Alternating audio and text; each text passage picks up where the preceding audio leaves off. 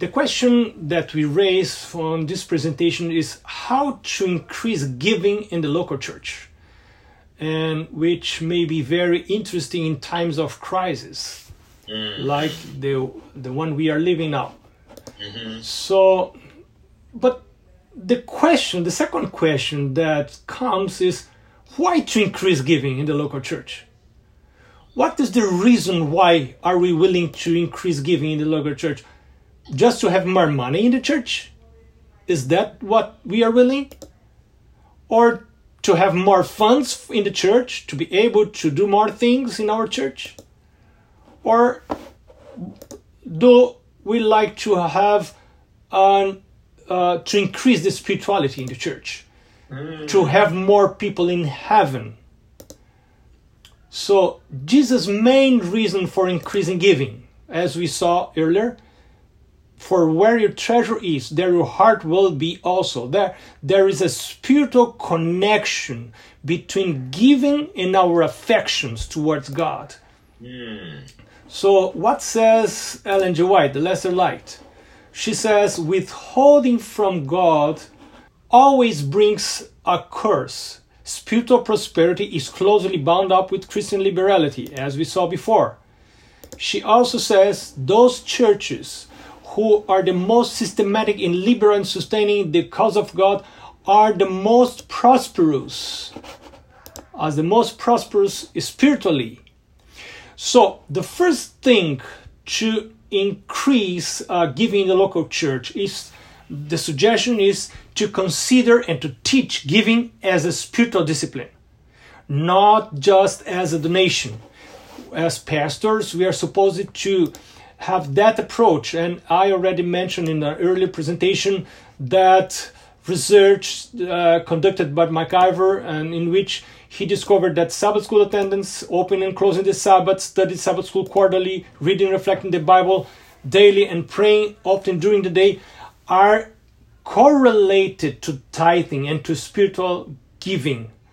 And so he suggests us to consider uh, spiritual giving as one spiritual discipline, like uh, uh, reading our Bible every day, like having family worship with our family, like uh, praying uh, regularly every day. And then he says, why not to consider tithing and, and, and I will add, he was studying just tithing practices, but I will add promise also, which is regular systematic offering to that list of spiritual disciplines for, for uh, church members. So the second suggestion is to focus more on motivation than in destination. Sometimes we teach people that they are supposed to go because we need that money for projects. But this, not, this was not David's uh, uh, motivation. He, he said, I will go into your house with burnt offerings, I will pay you my vows.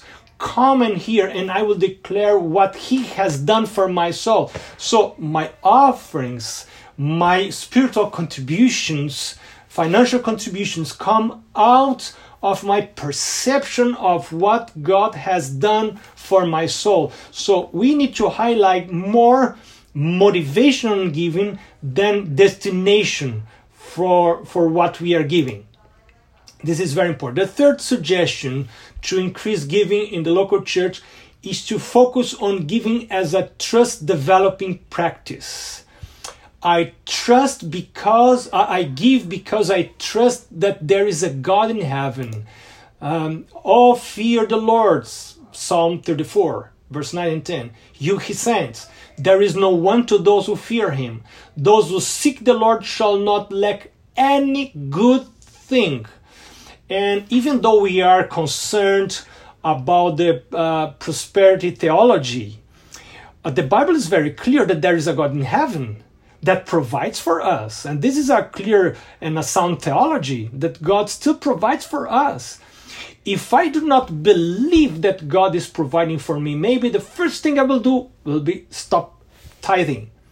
So I I will I would focus on giving as a trust develop developing practice.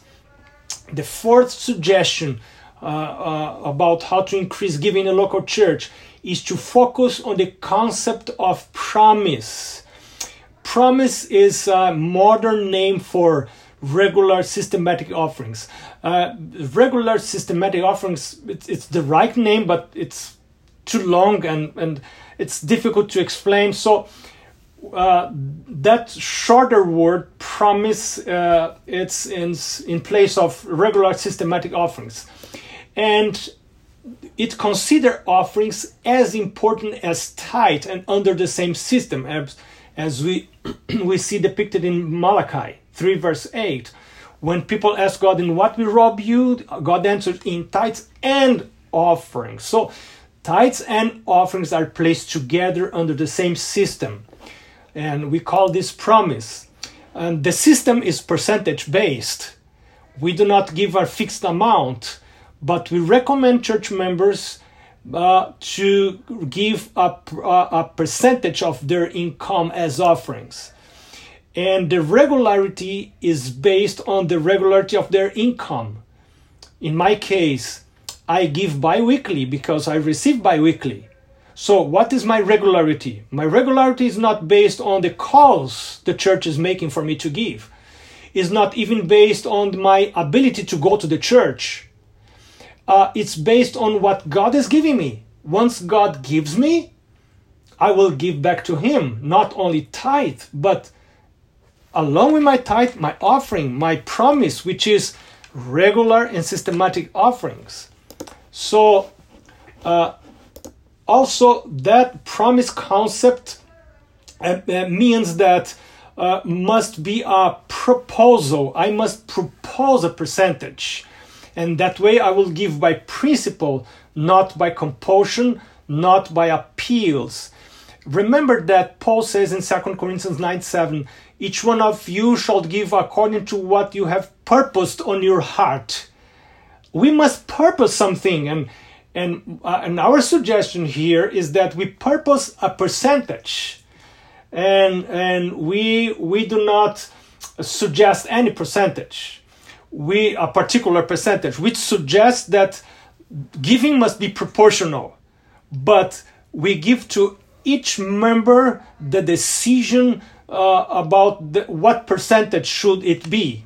In my case, I started at a very low percentage when I was around 11 years old, and I started and and I was in, motivated by a sermon in in my local church when I was, as I said, 11 years old, and and the pastor encouraged us to start very low in order to grow.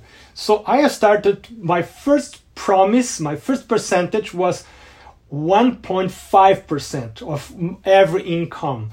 And um, um, when time passed, I started to grow that percentage. Uh, and with it must start with church officials, church leaders if church leaders and the pastor himself uh, are not included on that program, it will not work in the church. Uh, according to Ellen G. White, tithes and offerings are under the same system. And we have already read that quotation. And both should be proportionate to the income. They must express a proportion of our income. If offerings are not given as a proportion of their income, the thing, the amount will be is very subjective. And I will be subjected to my selfish inclinations to give less and less and less and less, according to the feelings of my heart, according to the per- perception of my heart. And, and, and, and my perception are not a good guide to follow because Jeremiah 17 9 says, that our heart is deceitful more than all things. So we must teach church members and live it ourselves that they should not give based on their hearts. This is a very bad way to give. According to my heart, is not a good way to give. We Ellen White is very clear in saying that, and sometimes in stewardship we teach people to give according to their hearts. No, no, no. If I would give according to my heart, I would not give. My heart is not willing to give. And, and look, I am stewardship director. I am a pastor. And sometimes my heart is not willing to give. I am not prone to give because I am selfish by nature. And we can read that on the first chapters on book concepts on stewardship. We are selfish by nature. So it, it, it's, it's a crazy thing to follow our hearts. We should not, definitely not follow our hearts while deciding to give or not to give. So once you decide a proportion or a percentage to give, you will be regular and systematic on giving despite your heart. You see? And sometimes I sit here on where I am now to calculate my tithe and my promise, my, my, my regular systematic offerings. And, and I try not to look to the figures because when I look to the figures, they are so high, and I say to myself, that's too much.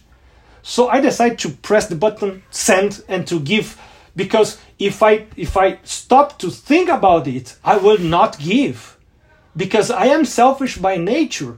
But once I have decided, previously decided that percentage, and I have committed that to God in prayer, and I said, God, this year I will give that percentage as offering beside tithes, beyond tithe.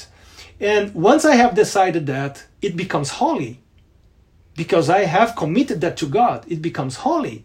And then it no longer belongs to me, it belongs to God because I have promised. This is the word. I have promised to God. That's why we call that kind of offering promise because we promised to God and then it becomes holy, that percentage. And then the, the end of the year is approaching, and on the 30, the last day of the year, and that very, uh, uh, uh, very um, and that ceremony and the end of the year, we as a family, we renew our vows. And including the vows about offerings, the percentage. Will we keep the same percentage? Will we change that percentage? Will we increase that percentage? And so, uh, and, and the next year, I will also not give according to my heart. I will give according to the percentage the Holy Spirit has impressed me to give at the beginning of the year.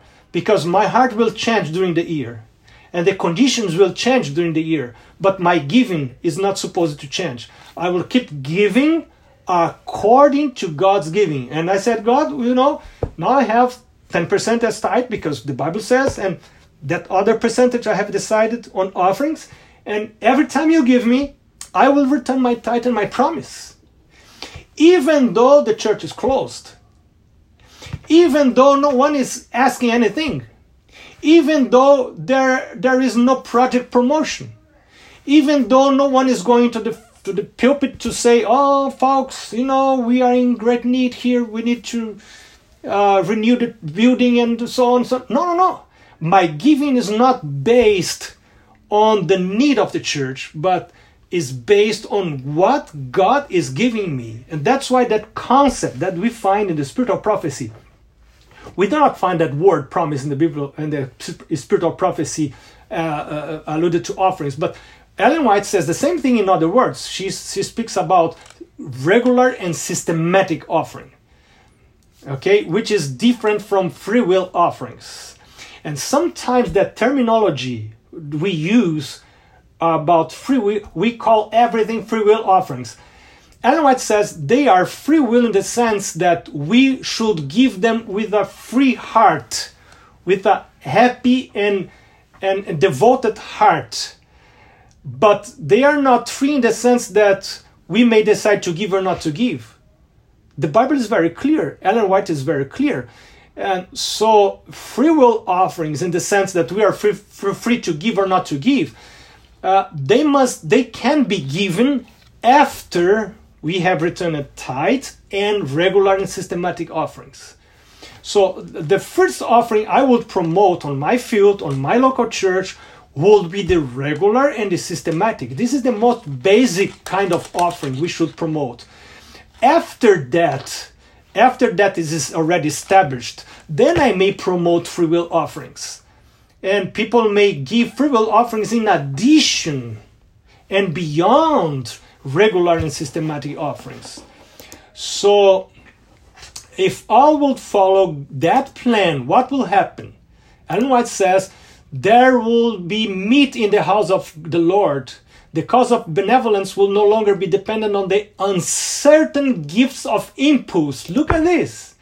And vary according to the changing feelings of men.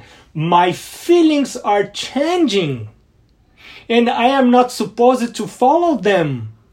So, if we teach church members to give regularly, systematically, under the proportional system, to choose a proportion, a percentage to give as they give their tithe, because both of them, tithes and offering, are under the same system, the proportionate system.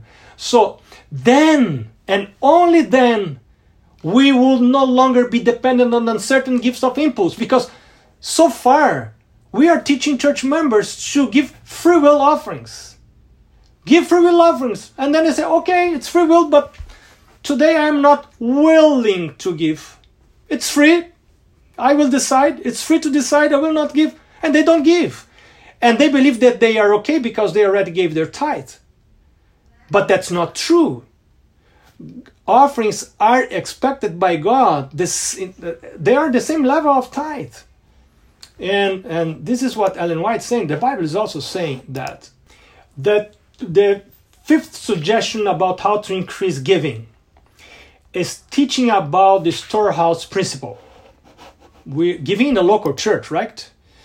Uh, the storehouse principle is very important and must be highlighted once in a while for us not to lose that perspective that there is a storehouse principle in the Bible.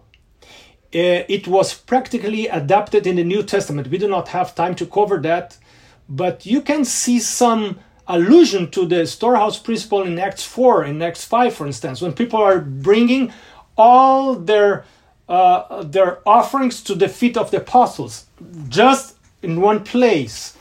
You see, uh, they, uh, that principle is implicitly endorsed by the New Testament, and it was adopted by the uh, Seventh Day Adventist Church. And, and by the way, is the only way to fulfill the commission of the three angels' message to cover the whole world, every nation, tongue, people, tribe. We can only do that if we, instead of being congregationalists, we have that representative model and the storehouse principle, in which we bring our, all our resources to a common place and then from there we distribute them in an equitable way. So this principle is key for our, our missionary endeavor and it's also is key for the local church because there are many ministries requiring contributions for local church members and they must understand that there is a right place to bring their offerings and the bible is clear on that the sixth principle the sixth suggestion how about how to increase giving in the local church is to have strong and spiritual moments of worship during offering collection uh, to use a, a language of worship instead of language of fundraising. I will not use the word donors. I will use the word worshippers. And all the language must be the language of Psalms, and in which you never see uh, in the book of Psalms there there is a lot of allusions of uh, uh, on offerings but you never see that those mentions when David and others are mentioned about offering the book of Psalms, they, they are not connecting those mentions uh, when they are mentioning uh, offerings with uh, projects, but just to worshiping God, to worship God. Why are you bringing your offering? Why are you bringing the tithe? Because I am a worship, I'm worshiping God because I recognize His giving, and then you may develop powerful moments of worship in the church in those moments. I have seen some churches that are doing this in a marvelous way. One of the most powerful moments in those churches of worship and it's a very touching moment is the moment of offering because the, the worshippers are conducted to praise the lord for what he has done for them during those moments and then we may have testimonies and it will develop gratitude of the heart. The seventh suggestion to uh, increase giving the local church is promoting God's promises. Is let me ask you a question: Is it still true that God blesses the giver? And, and I, I am asking that question because I believe that we have increasingly becoming not sure about the answer. And the reason what is that because the prosperity of theology proponents have taken from us the right belief about God's blessings. And does he love the cheerful he still loves the cheerful giver? The Bible is very clear that God loves the cheerful giver. And and and and and, and the text implicitly says that God loves this cheerful giver in a special way. Of course, God loves everyone, but but here the, the, the text is alluding to a special kind of love that God has towards this the cheerful giver. Right? Is the Bible trustworthy? Is still trustworthy? Is it everything wrong with the prosperity theology? This is a question I like to ask to myself. Is, is it everything wrong with the prosperity theology? What is wrong with the prosperity theology? One of the things that I believe it's the worst things in the prosperity theology is the teaching that you give before God. This is the worst thing I believe in the prosperity theology. Because you give first and then God gives you because you gave. And then they say the more you give, the more God will give you. You are giving first. The initiative, it's yours. But the Adventist theology of offerings preaches the opposite. God is ever the first to give. And the fact that you give a percentage remits you to the idea that it must be a percentage of something that you have already received from God. So, God, in these perspectives, is ever the first to give. And our giving is ever a response to His giving. And, and, and, and, and this is an, an antidote to the prosperity theology. Uh, our, our Adventist uh, uh, giving theology, theology of offerings, is an antidote to that, to that, uh, to that prosperity theology. And in, uh, when it comes to prosperity theology, let's not throw away the baby with the water. Don't don't allow the fear of being labeled as prosperity theology promoter to prevent you from sharing God's true and faithful promises found in the Bible, which are fulfilled after the act of giving.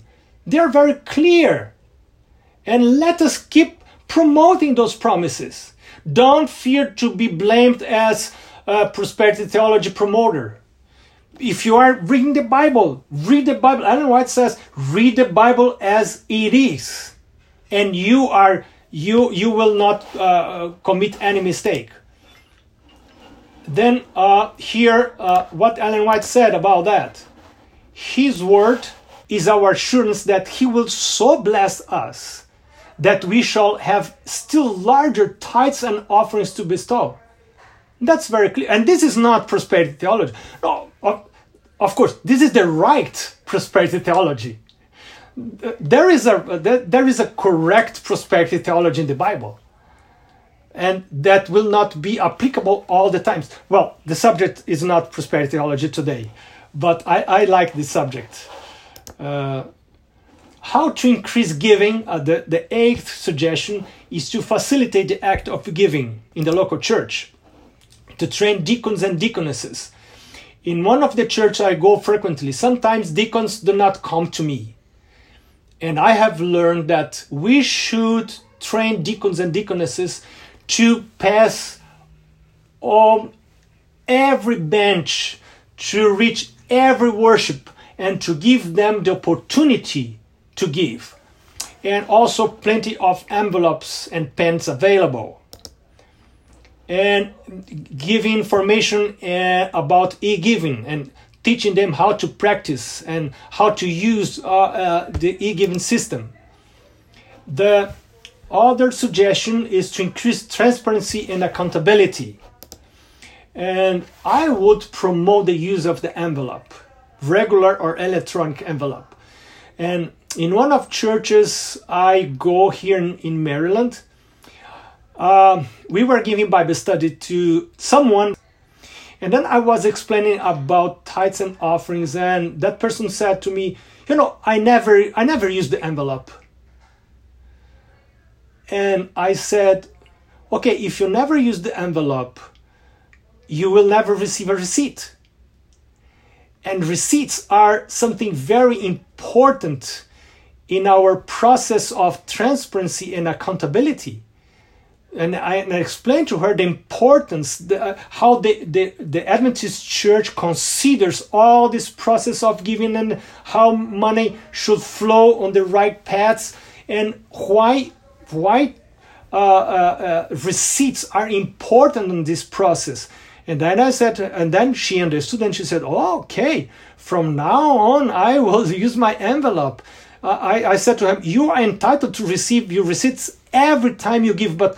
no treasurer of the church will be able to return you the receipt if you do not uh, inform that you are giving in the envelope. So envelopes are something very important in in that in our structure of transparency and accountability. And once we do not give in the envelope, the treasurer may may and and she was giving even tithes. And I am wondering how many church members are giving their tithes, what they believe it's tithe, out of the envelope just as a loose offering. And when the treasurer receives the tithe, it will consider be considered loose offering. It's no longer tithe. And when I explained that to her, she said, "Okay, now I understood. I will I will use the envelope. I will ident- identify myself, and I will say what is tithe and what is offering." Uh, uh, we should make avail uh, information about destination. We make available that information about destination, give regular reports about how funds are and were spent, and return faithfully all the receipts. That's very important. Uh, an, another thing that I consider very important to increase giving in local church is to have regular renewal of vow ceremonies. I am fruit of one ceremony of that. As I mentioned before, I became a promisor, a giver of regular systematic offerings after a ceremony like that in my local church back in Brazil. It was the, a big church. That church today has around 4,000 members. Is the church of one of the university campus. And the pastor was a very wise pastor and very sharp. His mind was very sharp. And that year he decided to have that after preaching about, he was explaining about tithes, about regular systematic offerings. He used, I can, I can remember very well, he used Malachi 3 to explain how offerings are considered by God at the same level as tithe, how they are important, how they are required by God. And then he explained about uh, uh, percentage based offerings what Ellen White calls regular systematic offerings and we call promise. And then at the end of the, his sermon, he uh, gave us a piece of paper, and I have a, here you can see on the screen a sample of uh, uh, something like that, in which we were supposed to write the percentage the Holy Spirit was impressing us to give as offerings from now on. And I remember what a struggle was inside me to decide what percentage, even though I would have no income. I was just 11 years old. But at that very day, I became a tither. I became a promiser. At that very day, even, even though not having any income. And I understand now that church members may become tithers even not having any income. Because you don't need to have income to become a tither. As Jacob, Jacob would not have any income when he decided to become a tither. And we must invite church members and the younger generations to become tithers and to become promisers. Uh, not because they have income, but out of their relationship with God. And, and then that pastor told us, he said, okay, even though you do not have any income, you may become a tither. And he said, and a promiser. And, and by the way, he said, this is the best season for you to become a promiser and I was wondering what he was trying to say. And he said, Well, if you do not have any income and you become a promiser and a tither, your income is zero. How much is 10% of zero? And, and if you promise to give to God 5% as offering, just a random percentage. How much is 5% of zero? So you become promiser and tither now, but you do not have income. You give zero and you are faithful. And I understood the principle by what he said. I understood the principle. And that that very day I became a promiser and I became a tither, even though not having any income. And then he said, You know, just now you may pray to God and say to God, God, you know, I have become a tither, a tither and a promiser. Now, you know, if you want to have resources for your missionary endeavor here in this world, you know that I am a channel. So if you give me income, you already know that from everything you give me, 10% will go as tithe, and that percentage will go as offering. And I started to make that prayer. And God gave me a very small job, a very small income, and and I, I I I had the privilege to tithe and to give promise out of that income, and it was a marvelous experience. I do not have time to keep uh, uh, speaking about that, but to have renewal of vows is part of the spiritual growth package of my church. So I will do that regularly, at least once a year. Maybe at the end of the year, if people make their decisions for the next year I will give them the opportunity to renew their vows about uh, their devotional time with God, the, to improve their, uh, to establish healthy habits with God. Why not to to renew your vows about healthy habits? We know that healthy habits have such a strong connection with our spiritual life. They are not uh, isolated for our spiritual life then I will give their, them opportunity to also decide about their missionary work, about Sabbath keeping, and about tithe giving and promise giving. To give promise, which is regular systematic offering. And then I will invite them to fill that card, not to sign that card, and maybe to return that card for me to pray for, for those cards. And I, I said to them, I'm not interested to, interested to know what you have decided. So don't write your name, but I would like to pray for your card. And in that way, you may uh, help people to decide. You know, if we do not have uh, renewal of vow ceremonies, not having in stewardship, not having renewal of vow ceremonies is like conducting uh, uh, uh, an evangelistic series without having calls for baptism. You give all the Bible studies, and then at the end you say to people, okay, thank you for coming, bye bye, and they go, and they will not baptize. So in stewardship, uh, we need to end our congresses, our seminaries with renewal of vow ceremonies. I try to do every time I, I end a congress, a seminar in a church, I end it with renewal of vow ceremonies. Uh, so Another thing is to emphasize promise, which is regular systematic offerings, using the commitment cards, and starting with church officials.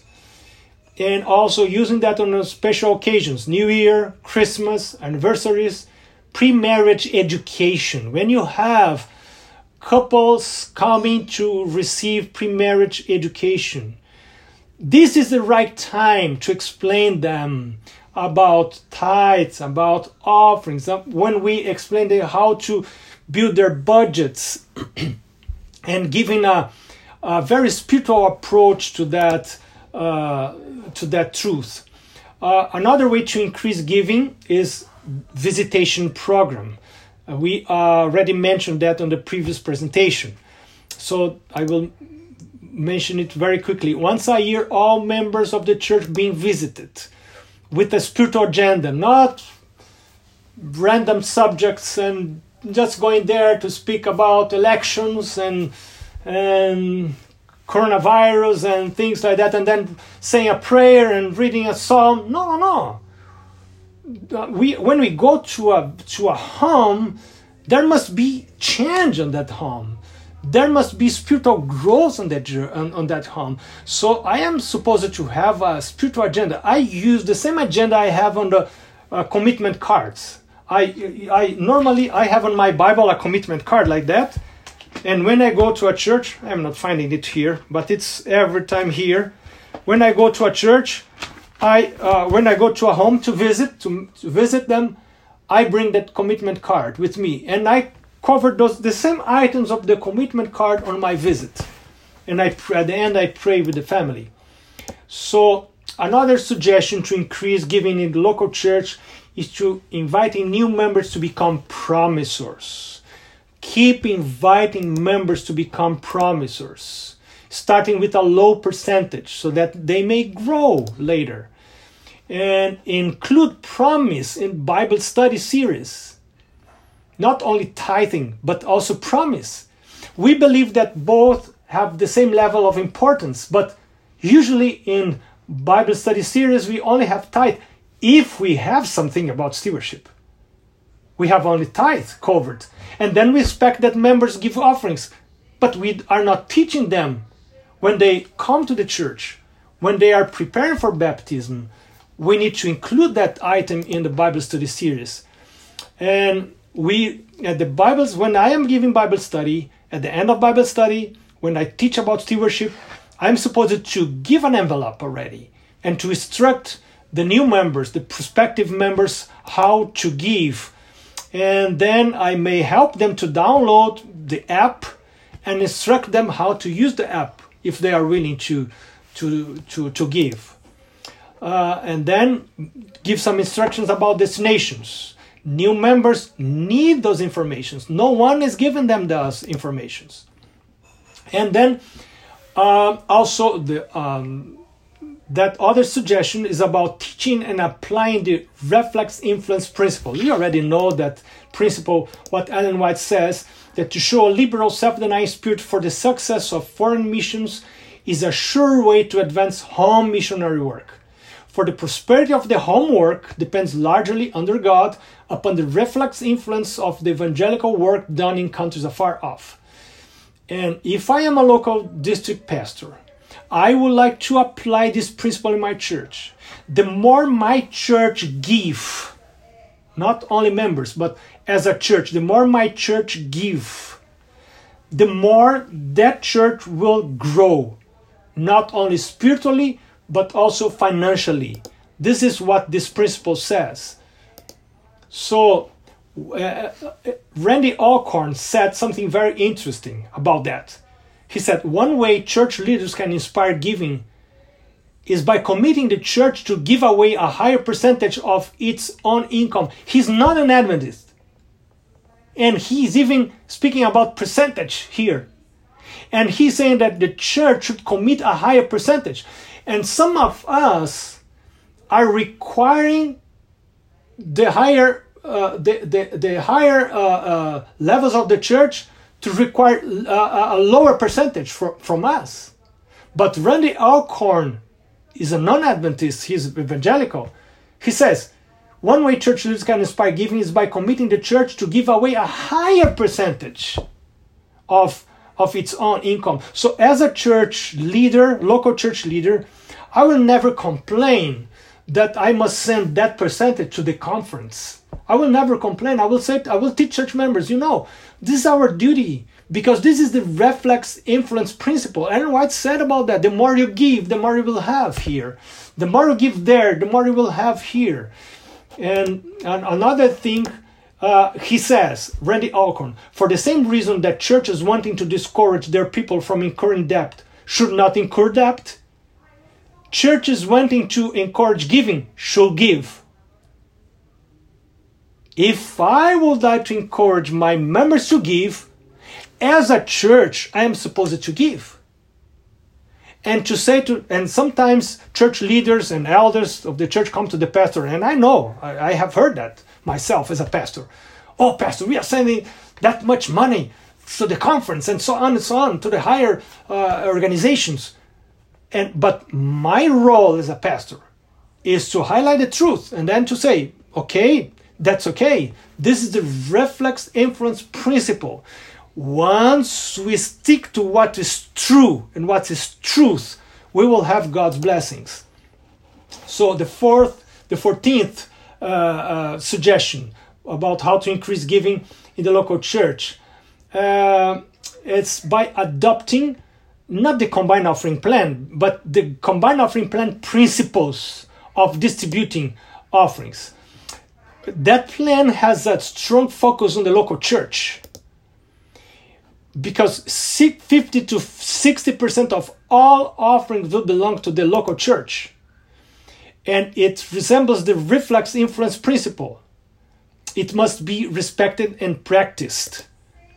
And that under that principle, uh, all levels of the church will be equally supplied and supported. And the last, this is the last slide. Uh, Solomon said, Honor the Lord with your possessions and with the first fruits of all your increase, so your barns will be filled with plenty and your vats will overflow with new wine. May God bless you. Thank you so much for this opportunity.